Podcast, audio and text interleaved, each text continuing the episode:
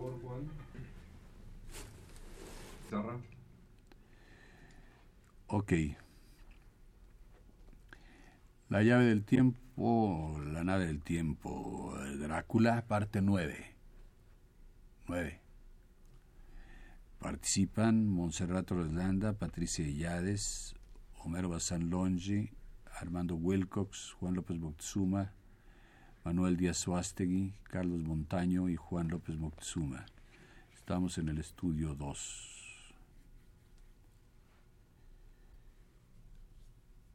El Consejo Nacional para la Cultura y las Artes y Radio Universidad presentan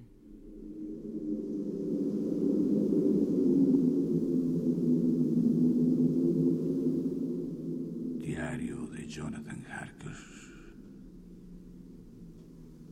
Oí voces abajo en el patio. ¡Abre! Unos gritos angustiados de mujer. Corrí a la ventana. La abrí y escruté entre los barrotes. En efecto, había una mujer con los cabellos alborotados y las manos en el corazón como una persona cansada de correr. Estaba apoyada contra un ángulo de la entrada. Al descubrir mi cara en la ventana, avanzó y gritó con voz cargada de amenaza. ¡Devuélveme a mi hijo! Cayó de rodillas y alzando las manos gritó las mismas palabras con un acento que desgarraba el corazón. ¡Monstruo! ¡Devuélveme a mi hijo! Luego se mesó los cabellos y se golpeó el pecho, entregándose a todas las violencias del exceso de emoción. Finalmente avanzó y aunque dejé de verla, le oí golpear la puerta con las manos. Arriba, por encima de mí, probablemente en la torre, oí la voz del conde que llamaba con voz áspera, metálica, susurrante.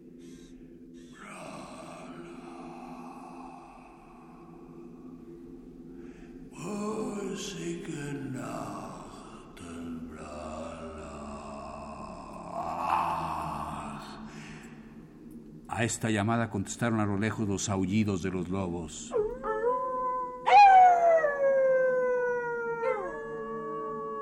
Pocos minutos después había acudido una gran manada, agolpándose al pasar la gran entrada del patio como el agua de una presa súbitamente liberada.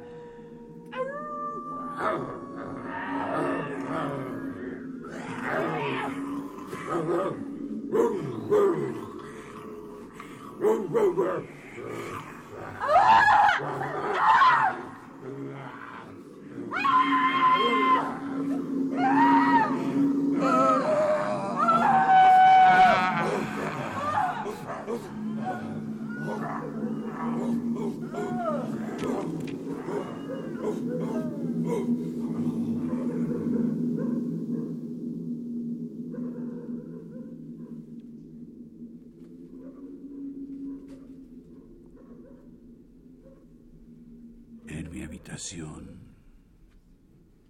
de acostarme, me pareció oír un susurro al otro lado de la puerta.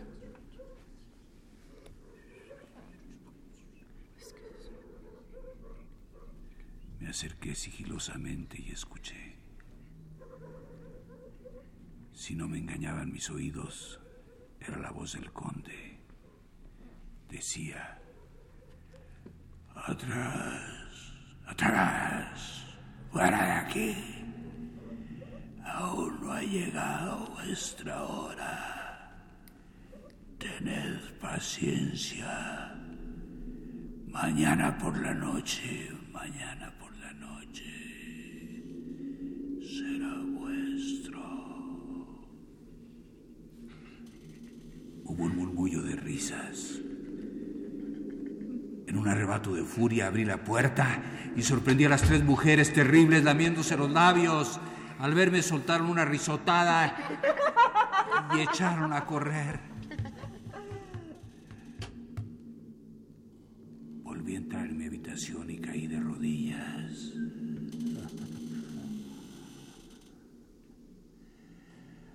Tan pronto está mi fin entonces. Mañana. Mañana.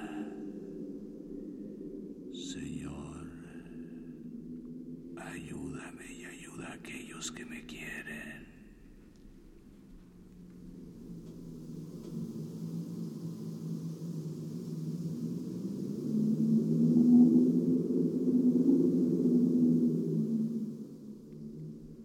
La llave del tiempo.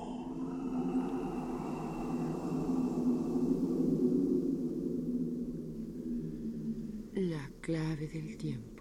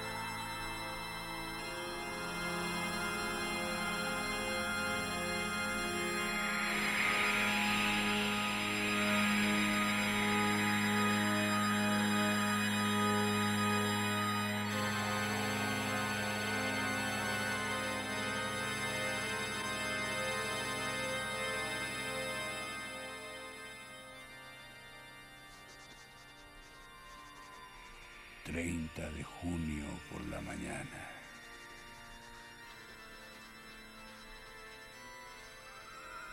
Puede que sean estas las últimas palabras que escribo en mi diario. He dormido hasta poco antes del amanecer y al despertar he vuelto a arrodillarme porque he decidido que si llega la muerte, me encuentre preparado. Dios mío, ayúdame. Sé que me enfrento al demonio, porque no otra cosa puede ser este monstruo. Señor, ten piedad de mi alma. Señor, socórreme.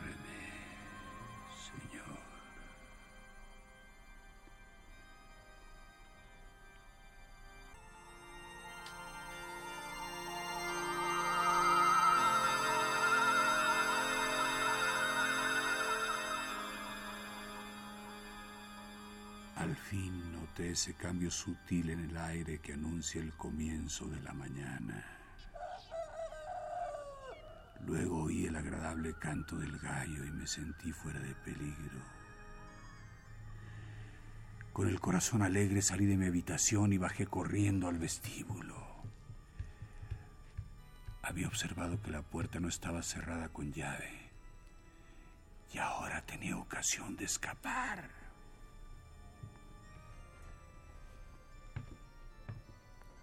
Con manos temblorosas por la ansiedad, desenganché la cadena y descorrí los sólidos cerrojos. Pero la puerta no se movió. Me sentí completamente desesperado. Tiré y tiré de ella.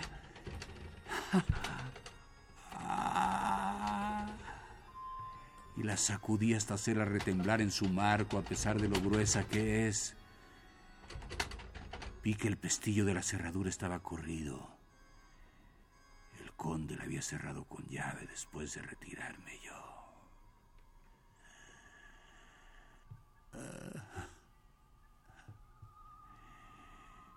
Entonces me entraron unos deseos locos de conseguir la llave a cualquier precio. Decidí descolgarme por el muro otra vez y entrar en la habitación del conde.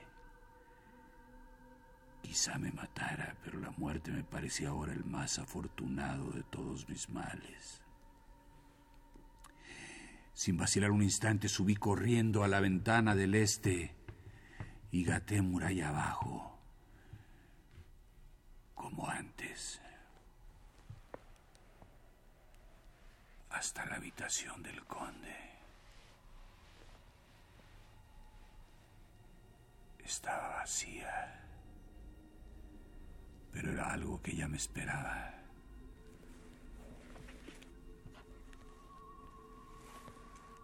No pude encontrar la llave por ninguna parte, aunque el montón de oro seguía estando allí. Crucé la puerta del fondo, bajé por la escalera de caracol y recorrí el largo pasadizo hasta la vieja capilla. Ahora sabía dónde encontrar al monstruo que buscaba.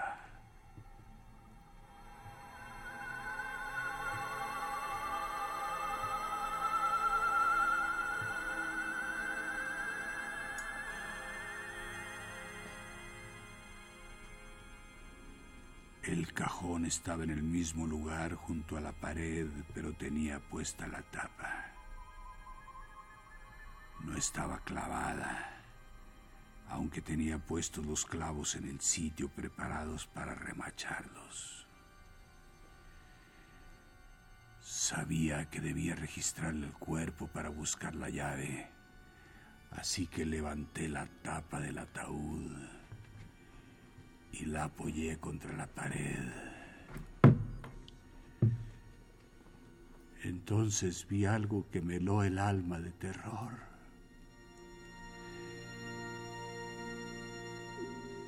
El conde estaba allí,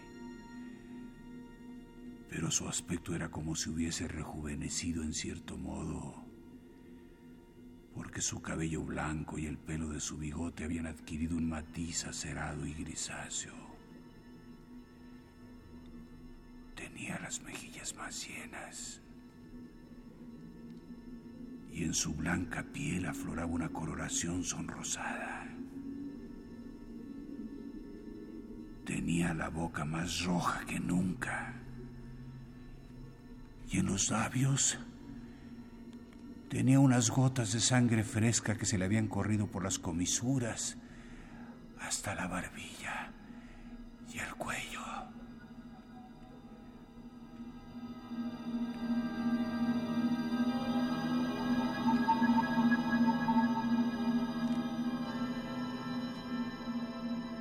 Incluso los ojos profundos y ardientes parecían rodeados de una carne hinchada, ya que se le habían abultado los párpados y las bolsas de debajo. Era sencillamente como si ese espantoso ser estuviese atiborrado de sangre. Yacía como una repulsiva sanguijuela exhausta en su saciedad.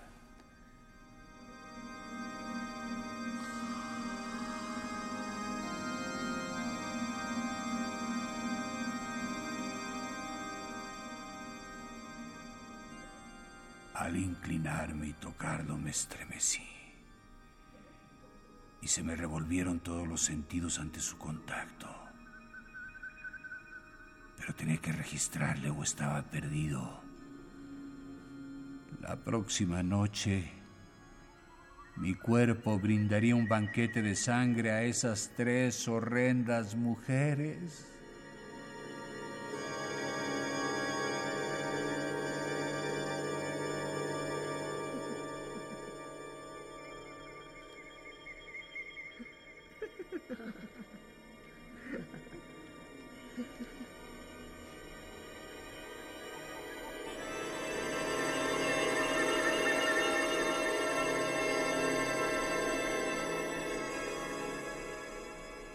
Tanteé todo el cuerpo, pero no encontré el menor rastro de llave. Luego me detuve a observar al conde. Había una sonrisa de burla en su cara hinchada, capaz de hacerme enloquecer. Este era el ser al que había ayudado a trasladarse a Londres, donde quizá durante los siglos venideros podría saciar su sed de sangre entre sus millones de habitantes y crear un círculo cada vez mayor de semidemonios dispuestos a cebarse en los seres indefensos.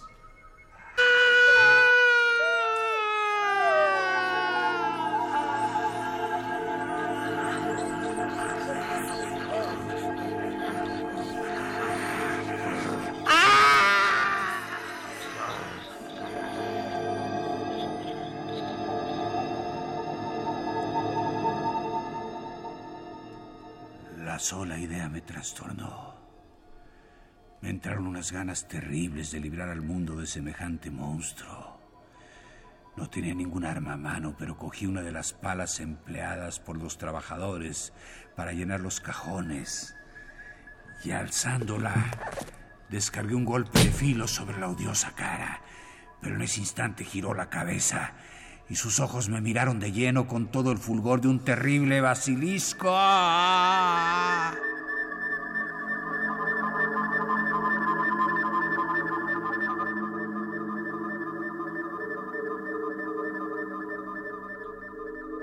Su visión hizo que la pala girase en mis manos y se desviase, infligiéndole una honda cuchillada en la frente.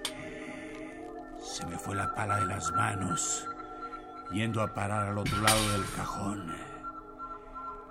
Al cogerla, el borde de la hoja se enganchó en la tapa y la hizo caer, cerrándose sobre el cajón y ocultando de mi vista al ser espantoso.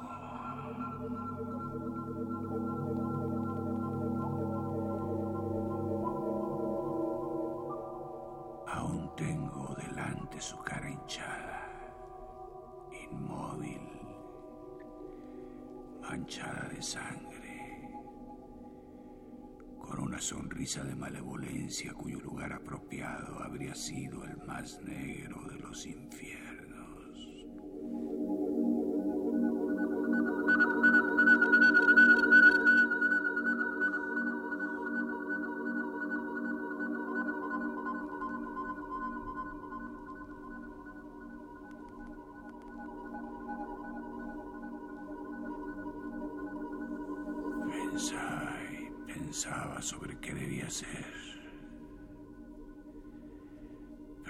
Parecía que me iba a estallar el cerebro.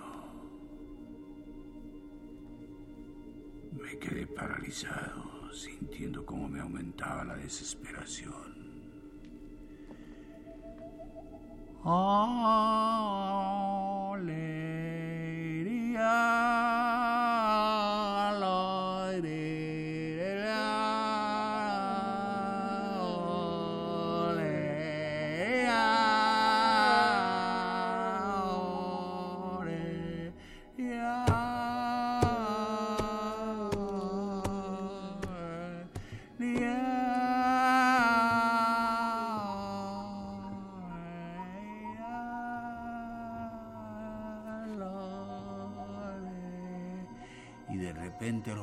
lejos oí cantar alegremente a los gitanos. Y al tiempo que sus canciones, oí también el traqueteo de las ruedas pesadas y el restallar de los látigos. Oí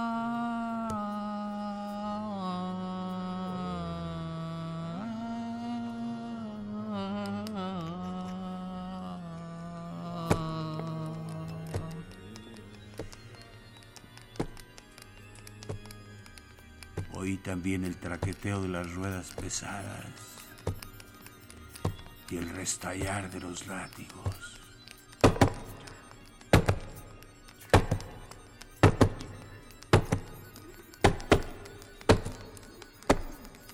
Ahí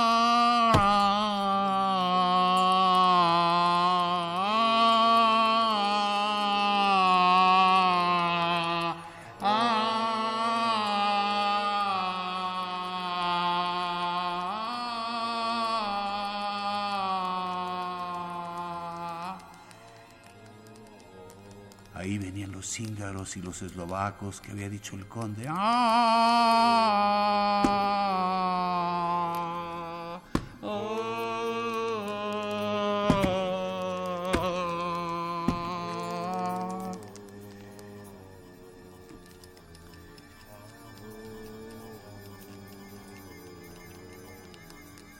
Eché una última mirada a mi alrededor y al cajón que contenía el horrendo cuerpo. Me marché apresuradamente y entré en la habitación del conde decidido a salir corriendo tan pronto como se abriese la puerta. Escuché con el oído muy atento. Oí el chirrido de la llave. Abajo en la gran cerradura. Y luego el ruido de la puerta al ser empujada.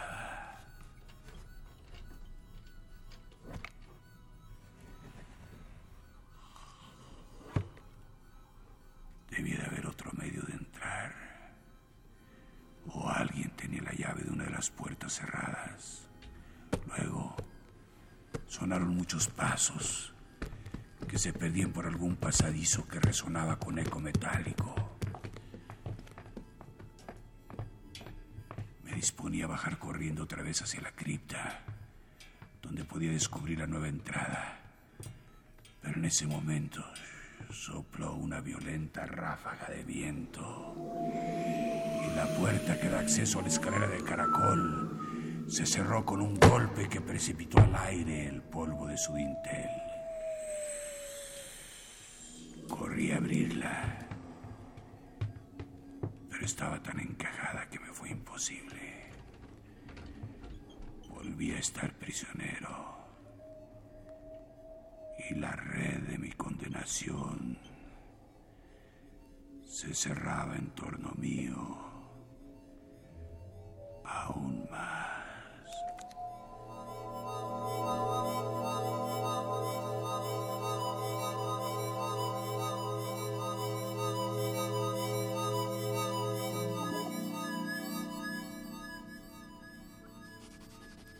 Mientras escribo esto, oigo en el pasillo de abajo ruido de muchos pasos y crujidos de objetos pesados al ser transportados con dificultad. Sin duda son los cajones con su cargamento de tierra. Se oyen martillazos. Están clavando el cajón. Ahora oigo pasos pesados por el vestíbulo unas pisadas más ligeras detrás de ellos. Han cerrado la puerta y suena la cadena. Oigo el chirrido de la llave en la cerradura. Sacan la llave.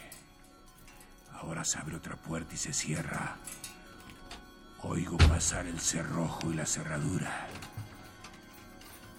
Ah, en el patio. Abajo, en el camino pedregoso, se oye el traqueteo de ruedas pesadas. El estallido de los látigos. Y el coro de cíngaros que se alejan.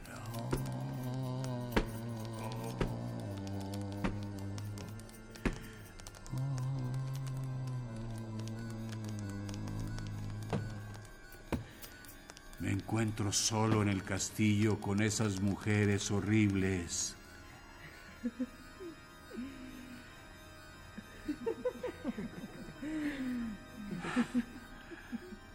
Pero Mina es mujer y no tiene nada en común con ellas. Esas son demonios del Averno.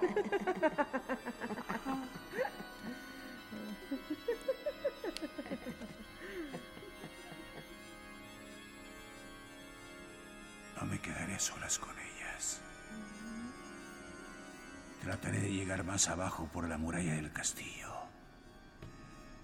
Me llevaré unas monedas de oro por si me hacen falta después. Puede que encuentre una forma de salir de este lugar espantoso. Y regresaré a mi país. Cogeré el tren más rápido y el más próximo. Huiré de este sitio infernal. De esta tierra maldita, donde el demonio y sus hijos aún andan con pies terrenales.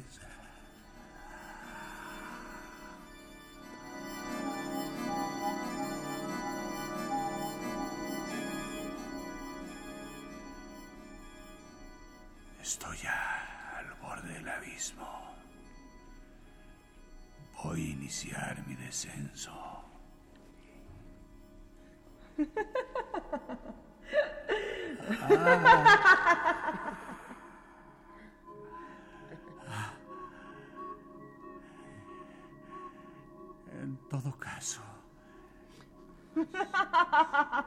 la misericordia de Dios es mejor que la de estos monstruos. Y el precipicio es alto y cortado a pico. Empiezo a descender. Todo es mejor que el infierno. La muerte es mejor el castigo de esas mujeres.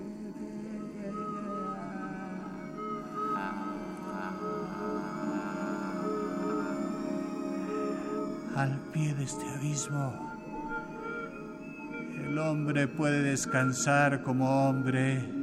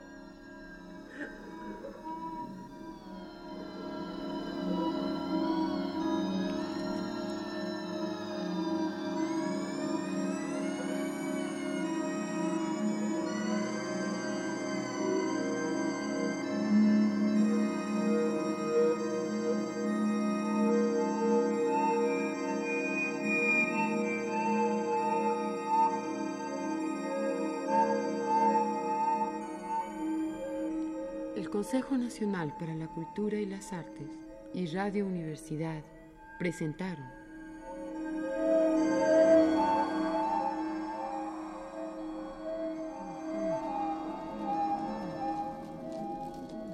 La llave del tiempo.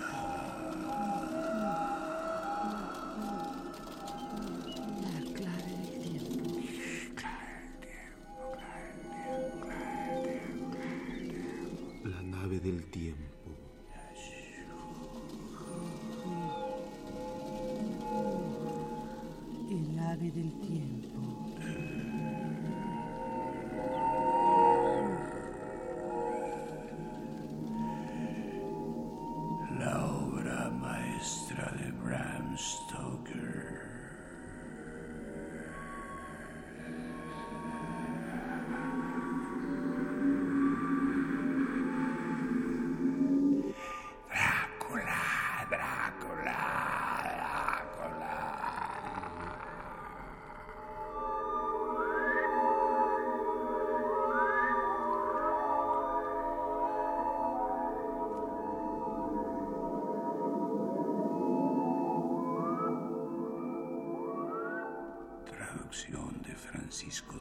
Oliver, edición publicada por Libro Amigo Editorial Z.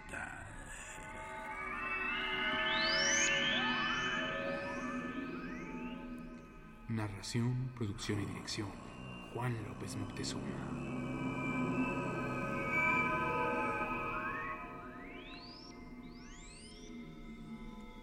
Música original Manuel Díaz Suástegui y Emiliano de la Vega.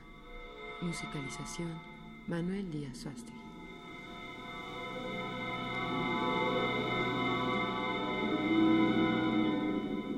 Realización técnica Carlos Montaño.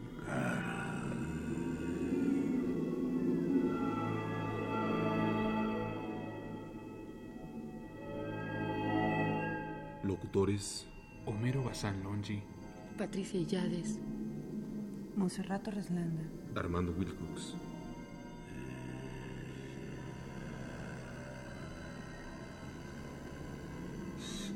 Producción general Patricia Illades.